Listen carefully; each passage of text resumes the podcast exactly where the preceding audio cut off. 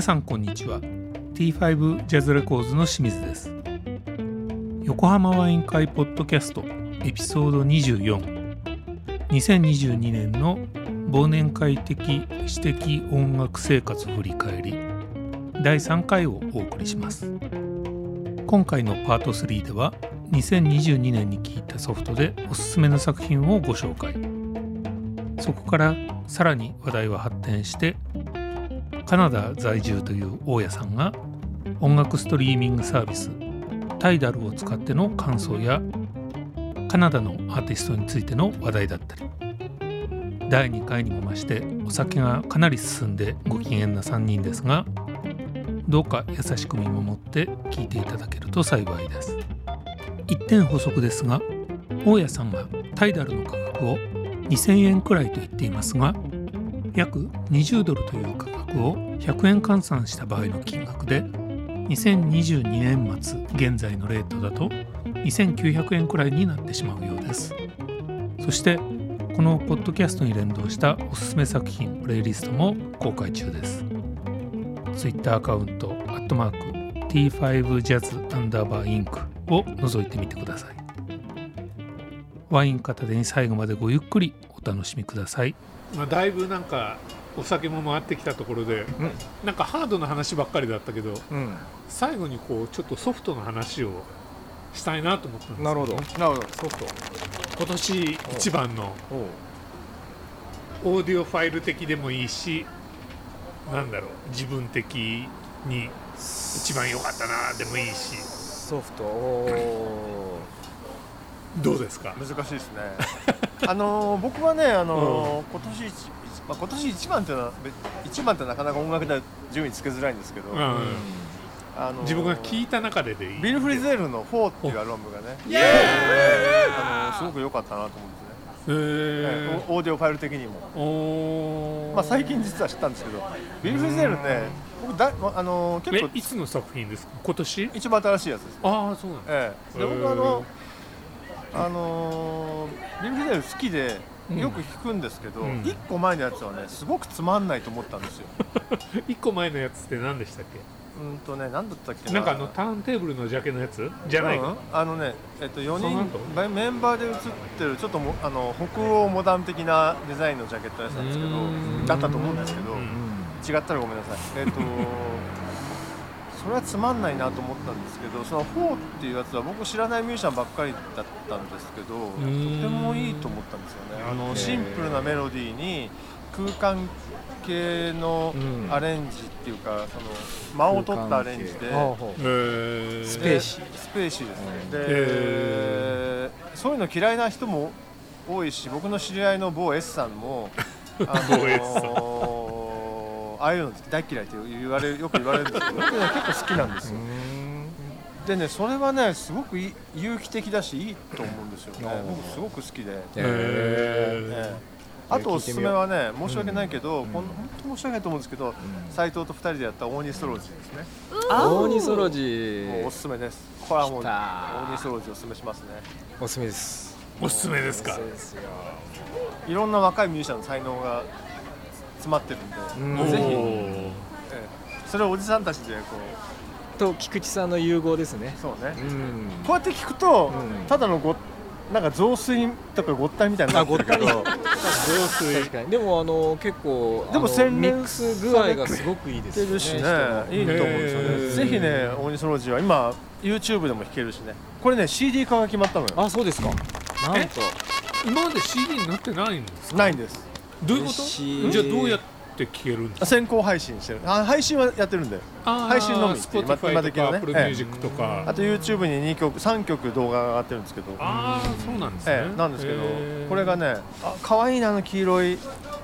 2CV、本当だシトレーン最高。引っ越しの境じゃないですよねあれ違います。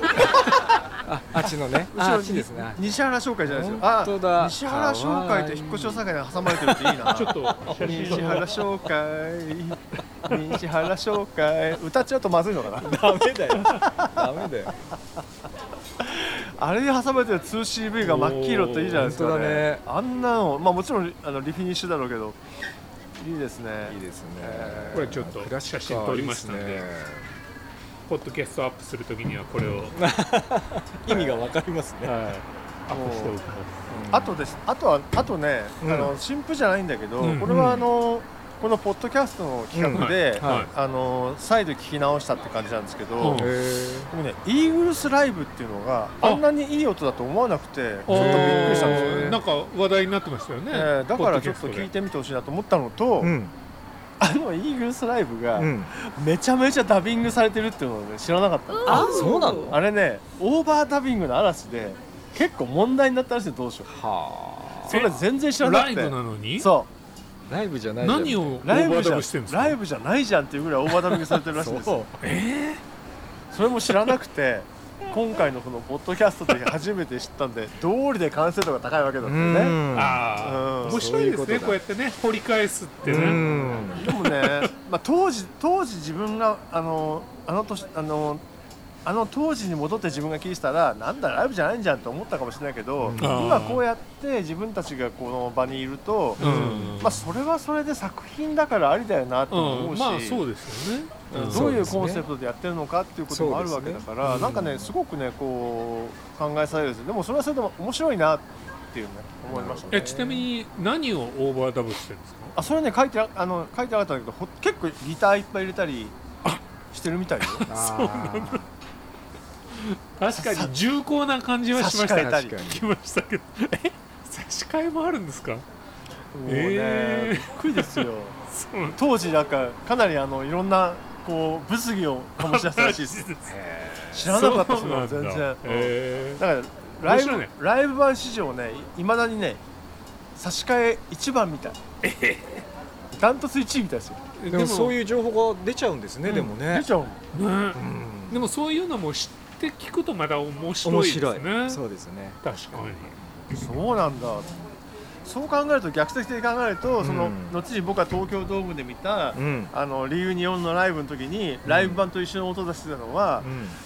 なるほどそれはそれで偉いねっていうもう逆逆逆みたいなにその再現してるライイブっていうのはダブダビングされたスタジオ作品のライブ作品をまたやってあれるんがあだっっていうたからっていうことですよね。そういうことそうあれがあったからその時それをまた再現現するみたいそなの時のライブを再現してるんじゃなくて、えーその時の作品をライブで再現してるんだって考えると、へなかなか面白いこうねじれてねじれてねじれちゃったねっていうね。ーなるほどねこれなかなか面白いねっていうね音楽って面白いなと思うんですよね。面白いうー確かー確んかに本当に。そうなんだだからね今年は本当にこのポッドキャストでね、そういう面白さもに。うね、ん。再発見ですね。再発見ですよ本当意に外とこうねやってる側の私たちが楽しいですよね楽しいです。楽しねいでこすうねんやってちょっとねアンテナを張る機会っていうのがねもう自分の中にも確実に増えてるんで、そうですね。そうなんですよなかなか改め勉て強こになうるなと客観的に見ようっていううんねうん目線がねできてそうですよ。なかなか新婦が出てこない。新婦はどうですかね。2022新婦は。新婦はどうですかね新婦チェックしてない なまあ僕的にはあのあのビビヨンセはすげえなと思いましたけどねビヨンセ出したんですあかー出したの出したあの本当ビヨンセっていう人のね、うん色が色とか味が濃すぎて、あもう ね気絶しそうですよ。ああそうですか、えー本当に。本当あれはめちゃめちゃ売れましたもんね最新作でしょへえだって裸で馬馬に馬にまたがってんだよジャケ ット。すごいね裸じゃないけどね。だんあだのんジャケットすごい確かに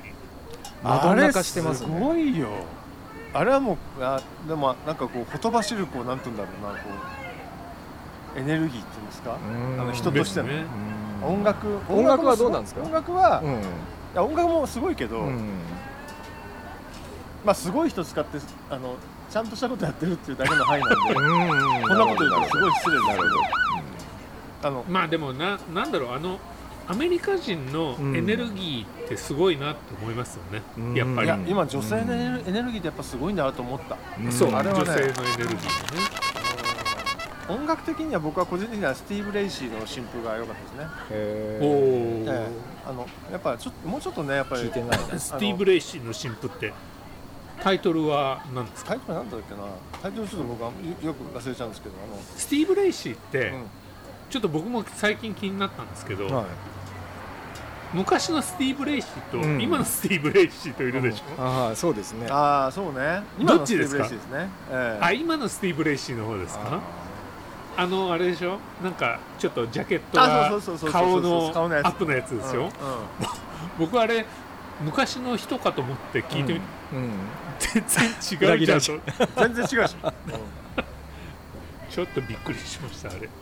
なんかでもね個人的にはねあのまあいろんなアメリカの音楽が集まっ入ってるなってんいううん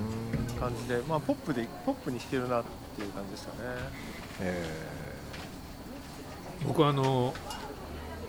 やっぱこの間買ったねーうん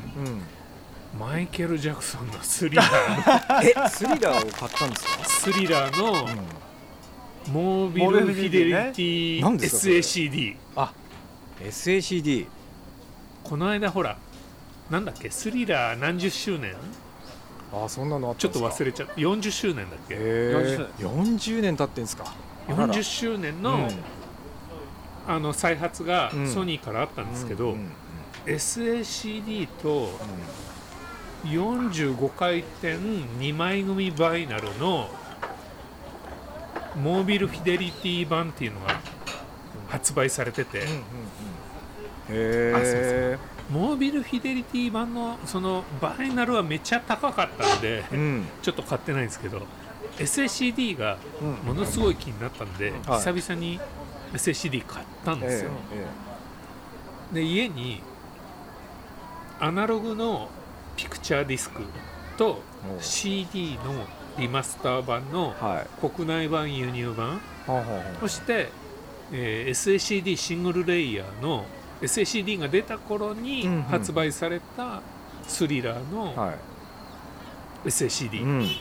と今回買ったモービルフィデリティ版の SACD とぱい持ってますね。全部聞き比べましたああ、どうですか。あーでもねうん、うん、今回のモービルフィデリティ版のうん SACD はもう限りなくアナログでした、ああ、もうアナログ版とほぼ同じような音ですあ、そうですか。あ、それはいいな。アナログ版の印象しかないんですよ。そうスリラーは。ねうん。あの斎藤さんがちょっと前のポッドキャストで 言ってたじゃないですあか、あ、言ってました。あのあースリラーのあの、アナログの音は忘れられないってそうなんですよ。もうねパーフェクトに同じ音でしたてか本当。それをだからノイズをなくしてはいはい。完全にうんこう、いい感じの奥行きのある音にした感じ、でレベルとかはだからね、シングルレイヤーのうん SACD が出た頃に発売されたうんスリラーの SACD よりうん全然レベル低いんですよ、ああ、へえ。であの頃の SACD をもう一回聞くと、うんまあ基本的にはね CD のリマスターと同じなんですようん。割と前に張り付いた感じあはあははは。全然ね違うあそうですか。まあそれはあれですねその話題になった時にもうあの話題あの話題にしましたけどもうすでにそういう認知になってましたモービーフィマイケル・ジャクソンのスリラーはモービーフィデリティ版が一番いいとこになってましたあそそううですそうかなんだ。あそうそれでもう集結してましたオーディオファイ ルがああそうじゃあもう結構な人数をもう統計取っていいって言ってるわけですねじゃあいいんだあれでもね 結構いい値段ですよあそうなんいでくらすだったねの5000円弱あでも5000弱なんだそうじゃあまあしょうがないんじあゃないかなまあバイナルよりは全然モービ安いルでフすィデリティの CD だったらねそう まあでもうんはい4000円超えるソフトはなかなか勇気いりますよね買うのね買う方はね ちゃんとした口コミがないと買わないですねですようねんでも作作る方はねこれから CD はやっぱね5000円ぐらいで売りたいですねうん いやそうなっちゃいますよね、う最近の感じだと今回4500円で作りましたけどああそうですかお5000円にすればよかったもんいっぱい苦労したから本当にやっぱりそういう CD ってあんま意味がなくなってきちゃうからそうですねやっぱりいろんな付加価値をつけてね付加価値をつけないとでもいっぱいつけられると思うんですよファンだ,、うんファンだったらお金出せるっていう感じ、うんそうですねんねだから全然それでいいと思うんだよねうんまあでもねその5000円近く出してもうんずっと繰り返し聞けるってことはねそうですよいいですよねと思いますけどそれはそれでええ僕最近でも、あのーそういえばタイダル契約したんですよあーあタイダル出たそう本当にいいですか僕タイダルいいと思うんですよ結ね構めっちゃ若いいいです若い子がやってますねタイダルでもまだ日本では聞けないんです聞よけないけど契約してますよ大家さんみたいに、はいそうタイダルいいと思うあのあー使プいロ勝棋手士がいいまあ業界の若いやつそうかでもねうん使い勝手が良くて音がいいと思うんあです、ねそう、うんだから理想的ですよ僕たちにとっては、うんあれまあは僕の何、中でスマホでも聞けるんですかスマホで弾けないのもそれが一番問題あ聞けないんだでね最パ近ソコンでしか聞けそなうい最近思ったんだけど最近思ったっていうか最おう近あのあれですけど最近ねたまたまお YouTube 見てたらうんあの Google の Pixel がうん VPN に対応したって書いてあったのあらえだったら聞けちゃうんじゃないいや聞けちゃうじゃん大丈夫じゃんやばいそのトンネルあれば大丈夫ですそねうだったら聞けちゃうんじゃないかなと思ってやばい多そ分うアしたらップルとかそれで iPhone とか Galaxy は、うんあの要するにそのドコモとかあのプロバイダーを通しちゃってるから多分絶対ダメなんだけどそういうことあのピクセル買えばなるほどねタイトルいけちゃうんだと思ってええタイトル楽しいっすよめっちゃ本当にちょっとそれ誰かに人柱になってほしいなやでもばいでもタイトルとかあの、うんえそしたらもあのうー数万円出しても買いたいなそうでもタイトルとかクオーバスみたいなところがうん入ってきてくれるのが一番いいんですけどね、あー日本のだってほら j p o p は聞けないわけだしそうですよねまあ、聞く人もこ趣味的にはないんだけど、あでもクオーバスはイオン教さんが結局やるんですよね近いうちにきっと今もちろん目配せして行ったんですよねすごいいいパスでしたね 今ねですよねもうね彼がやってくれるんじゃないかと、はいイオン教さん ね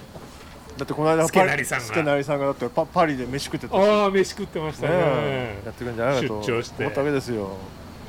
でもタイダルいいいいっすねあのそう使い勝手がでも音は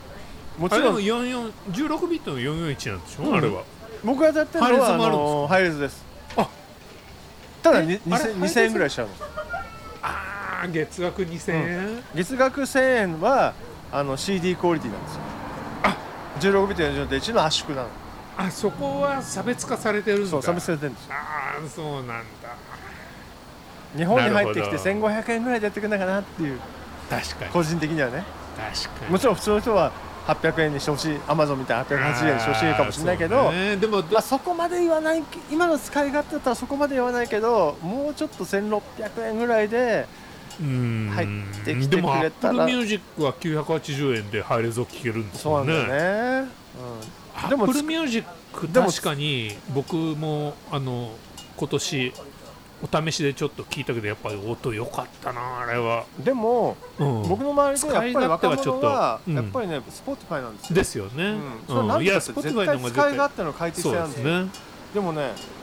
あそうあ のねタイダルのね僕たちにとって一番いいところはね、うんクレジットが全部見れるんですどういうことエンジニアとかミュージシャン全部わかんないその情報はどっから仕入れてるんですかでしょうねわかんないけど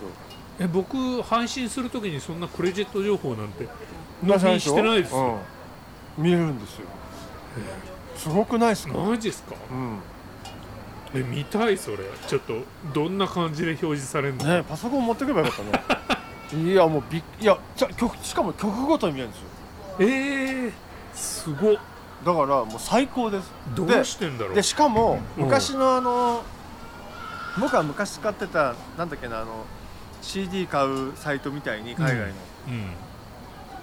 あのジャンルが例えばえっとマイルス・デイビスとかいると、はアーティストプロデューサー作曲なんとかかんとかで全部タグがついててそれで検索できるんですよいえ一発でー、マジですかすごい良くないですかどういうことどうやってやってんだろうこれねこめっちゃ音楽的だと思ったんですよ、うんだかられ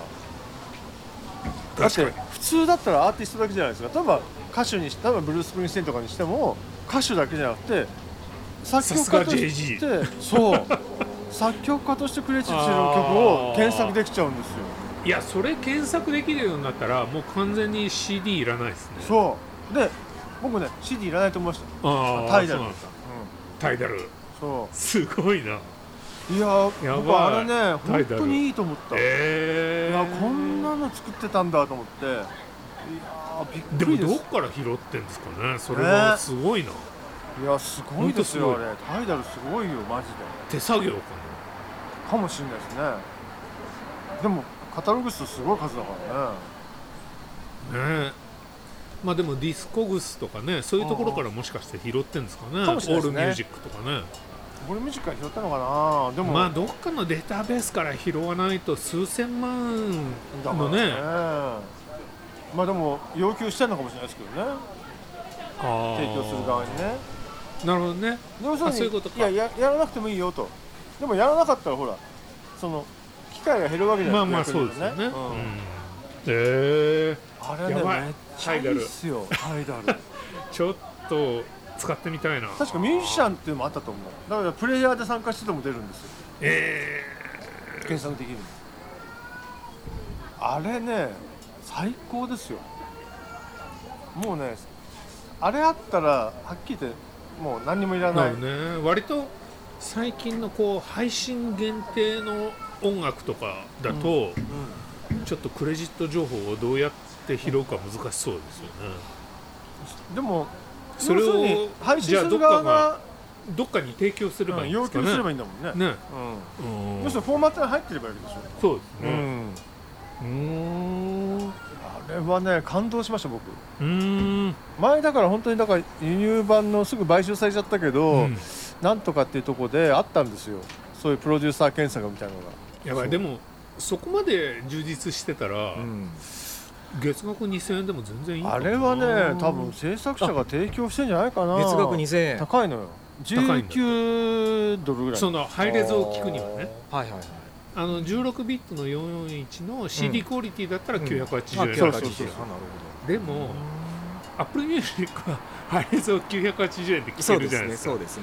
そこはちょっと競争が難しいですよねでもだか僕らにとっては使い勝手とクレジット考えたら絶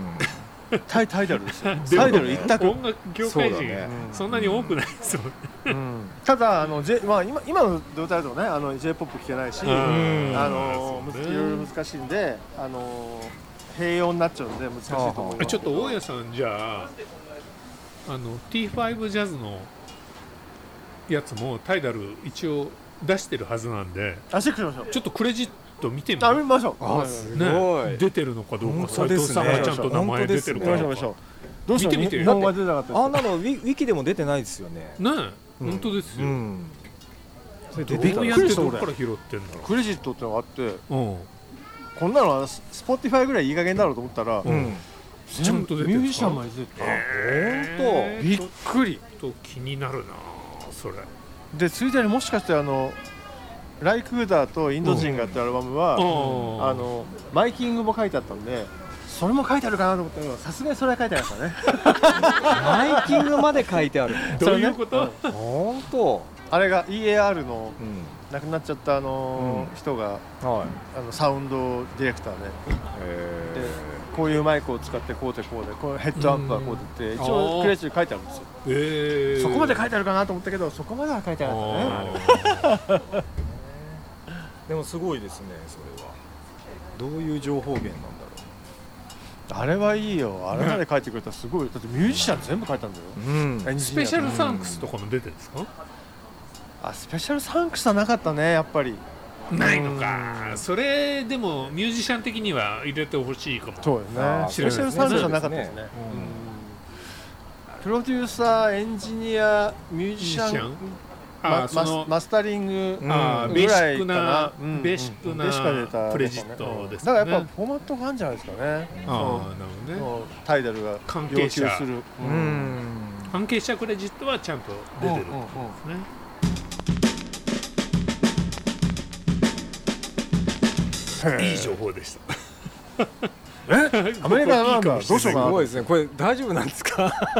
まあこれ適当にピースしてあそうピー後でピーします。そうです冷静になった時に、あそうですよね冷静になって、大丈ちょ夫っとなのかな聞いてください。そうこれ、まあ全然これね大丈夫だからタイダルをやってるっていうことがいいのか悪いのか分かんないからあさ確かに結構微妙なんだよね確かにそうかそうかまあでも大家さんもね海外に住んでると思えばもうもはやカ ねナダに住んでると思えばねカナダ在住の大家さんっていうまこあとねにしままあしニール・ヤングと飲み友達なんで、あそうそうブライアン・アダムスと ブライアンブライアンカナダ結構いますねいっぱい見るのいっぱいいるねあとセセリリセリーヌ・ディオンねねあのあーちょっと今ねアブリル・ラビーンとかねああそうだよアプリスもそうでしたっけそうか違いましたあそうれです多いのよもう多いですよ、うんめちゃくちゃ多いあと僕昔ね、あうん今は弟子のギターしか使ってないですけど、うんギターカナダ人のギター使ってましたからね、へえもうん使ってるってことプロみたいなことね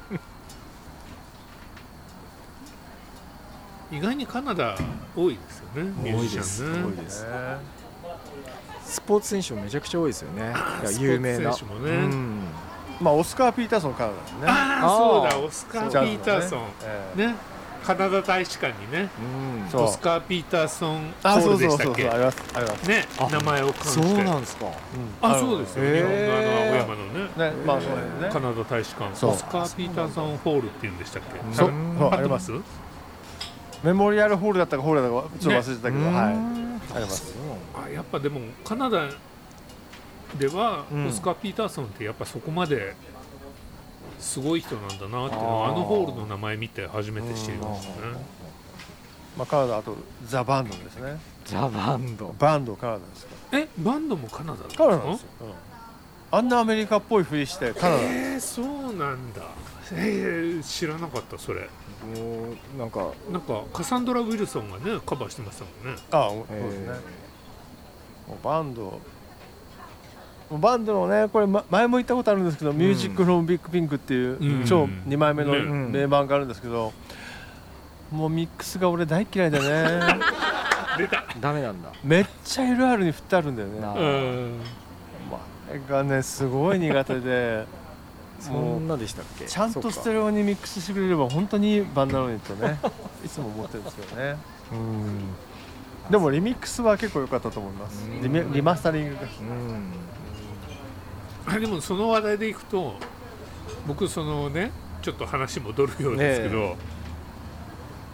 アビーロードスタジオのプラグインのはいスタジオ3のみ、うんね、プラグインで、うんあのオーディルバーナでビートルズのうんうんめっちゃ LR に振ってある時代のなんだろうラバーソウルとかあリボルバーとかはあの辺のやつを聞いたらめっいうんちゃ良かったですうーそうねんなるほどすごい良かったああなんかあるんですかねそういうどうなんちだょっとろうねチューニングそっち寄りなんですかねうんかもしれ ないね僕ねあのーめっちゃネガティブなこと言っちゃいます けど、うあのーいいですんやめてくだささっきさっい やめてきさっ きさっきの視聴した時にね、うんオーディオユニオンでね、はいはいあのーひどいミックスのうん音源を聞いたらんどうなるんだろうと思って、 うんあのレッド・イット・ビーのう「んアクロス・ザ・ユニバース」聞いたのよ、なあまあひどかあったれねひどいかあれひどいよね確かに確うかんあれを、んそういう立体音響ができるような環境でうんうんうん聞いたら、うんまあひどかったね、にあれはあれだもんねうんア、クロスユニバースそうねそっかそっか変わんないんだダメよりひどくなったねだああれあ、んまああのレッド・ティビー時代のアルバムがなかなかこうまあフィル・スペクターなんでちょっと問題が大きいと思うんだけどあ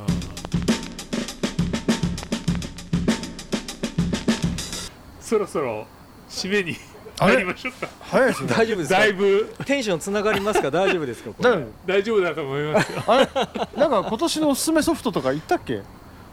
た僕は言いましたよ行ったかなまあいいや大家さん大家さんも言ったかな斉俺藤がさん行ってないか言ってないからなもうちょい行きますどう僕ね今日まあそれでも来年でもいいよね来年でいいね来年にしましょうよもうここはそうじゃあここは宿ね題で宿題でうねん宿題宿題で宿題いいですねうん宿題で最最高はいはいじゃあ今年もありがとうございました本ありがとうございまありがとうございましたした楽しい一年でしたね当にいつもいろ楽いしいでろすあるよけどもう音楽の仕事してるといつも楽しいですそうその話題をしたかったんですよねああそうなもうこの二人を見てると本当楽しそうだねまあ来年も多分楽しいと思うんですけど本当本当でにすね、うんうんなかなかねいろいろでもね大僕変で今すでけども思い思い覚えてるんですけど、はいあの清水さんがねこのポッドキャストやるときうにん2億円儲かるよと、来年こ言ってましたね来年こそ2億円儲けたいなと、うんいつ来るんだろうなみたいなね2億1000万じゃないと3等分できないんで、まあでもあープロデューサーね清水さんなんでね、まあ清水さんにちょっとああのねあれで僕たちはあの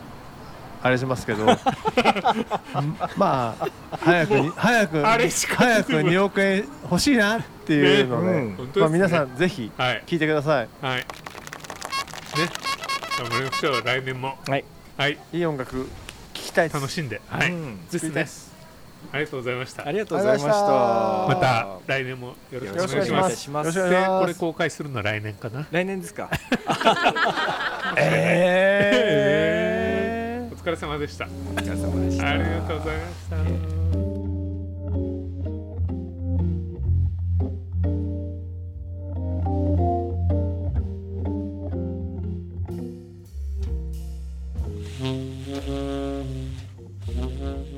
皆様お楽しみいただけましたでしょうか